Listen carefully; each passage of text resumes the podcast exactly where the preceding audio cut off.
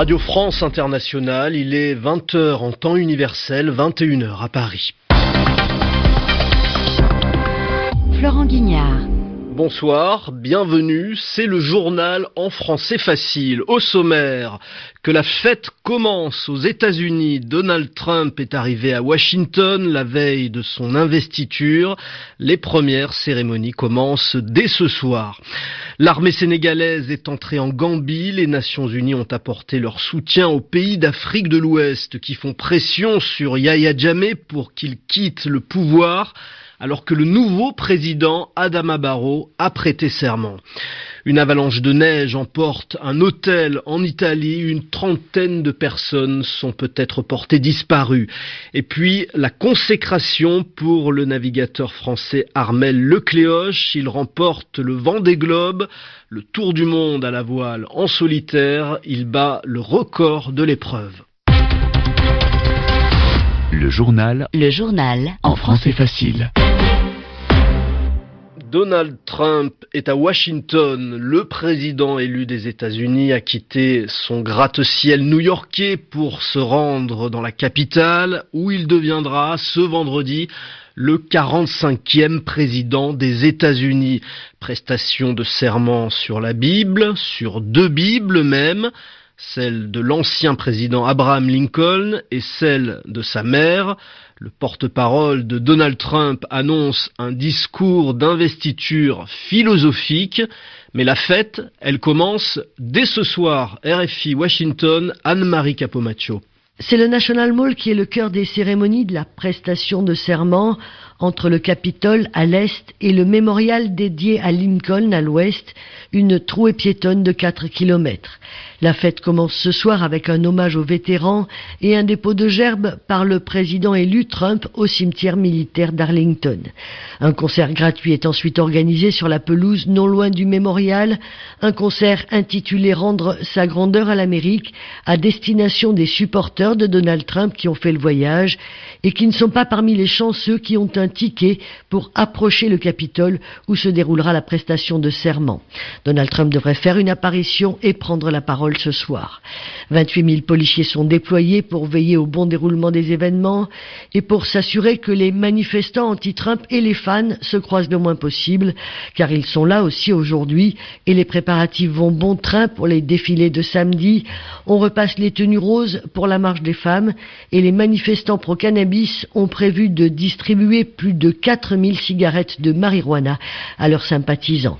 Anne-Marie Capomaccio, Washington, RFI. L'armée sénégalaise a pénétré en Gambie juste après un vote du Conseil de sécurité des Nations Unies qui apporte son soutien à toutes les initiatives des pays d'Afrique de l'Ouest pour rétablir la démocratie dans le pays Initiative militaire donc pour convaincre l'ex-président Yahya Jammeh de quitter le pouvoir. À Dakar, le nouveau président gambien Adama Barrow a prêté serment à l'ambassade de Gambie au Sénégal et après son investiture, des scènes de joie ont été observées dans les rues de Banjul, la capitale gambienne. Les États-Unis ont mené des frappes aériennes en Libye contre deux camps de l'État islamique dans la région de Sirte. Une centaine de missiles ont été lancés et selon l'armée américaine, plus de 80 djihadistes ont été tués. Les Nations Unies participeront aux discussions pour la paix en Syrie qui commenceront à Astana au Kazakhstan lundi prochain. Des discussions organisées par la Russie, l'Iran et la Turquie et qui regrouperont le gouvernement de Damas et la plupart des groupes rebelles syriens. En Iran, un immeuble de 15 étages a pris feu à Téhéran. Il s'est ensuite effondré alors que les secours étaient sur place. Plus de 20 pompiers ont été tués. Le bâtiment abritait notamment plusieurs centaines d'ateliers où on fabriquait des vêtements. En Italie, cette fois, c'est un hôtel qui s'est effondré à la suite d'une avalanche. Le bâtiment de quatre étages a été enseveli sous la neige avant de se briser et de glisser sur une dizaine de mètres.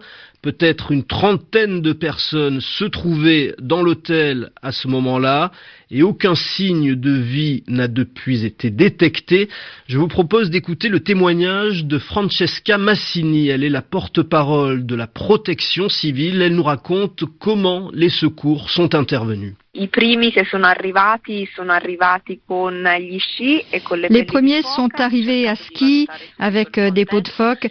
C'était un groupe d'une quinzaine de personnes environ qui a d'abord évalué la situation et essayé de voir comment accéder au bâtiment le plus rapidement possible. Ensuite, les chasse-neige ont pu rouvrir la voie aux autres moyens de secours, mais ils progressaient très lentement. Et ces renforts en hommes et en équipement sont arrivés seulement dans l'après-midi parce qu'ils ont trouvé d'autres avalanches sur leur route. Plusieurs dizaines d'hommes et de femmes sont maintenant à pied d'œuvre et ils font l'impossible. Mais il faut prendre en compte la difficulté de la situation. L'avalanche était énorme et il faut vérifier le contexte pour être sûr que les secouristes peuvent opérer sans se mettre en danger. Nous n'avons pas le nombre précis de personnes qui se trouvaient dans l'hôtel au moment de l'avalanche. Il y a des registres, mais on ne sait pas si tout le monde était là, ni à l'inverse, si des gens qui n'étaient pas inscrits se trouvaient à l'intérieur. Francesca Massini, la porte-parole de la protection civile italienne avec Juliette Gerbrandt. Direction Davos à présent, le Forum économique mondial qui rassemble chaque année en Suisse l'élite de l'économie mondiale. Et la vedette de la journée, c'était Theresa May, la première ministre britannique. Alors que le Royaume-Uni s'apprête à quitter l'Union européenne, c'est le fameux Brexit, elle a voulu rassurer les investisseurs étrangers. Son pays, a-t-elle dit, restera la grande nation commerciale qu'elle a toujours été. Envoyé spécial à Davos, Mounia Daoudi. Une chose est sûre, le style Theresa May tranche avec celui de son prédécesseur. À Davos, David Cameron, c'était un micro-cravate, de l'improvisation, des questions-réponses avec un public enthousiaste. Theresa May a lu son discours et n'est pas allée au-delà du temps qui lui était imparti. Sur le fond, la première ministre britannique n'a pas non plus cherché à plaire aux grands patrons venus l'écouter. Si elle a insisté sur le fait que malgré le Brexit, la Grande-Bretagne resterait ouverte aux investisseurs, ouverte à ceux qui veulent acheter des biens et des services, ouverte aux talents et aux opportunités, elle a aussi insisté sur les dangers de la mondialisation. Je n'ai aucun doute sur le rôle vital des entreprises dans nos économies, mais aussi dans nos sociétés.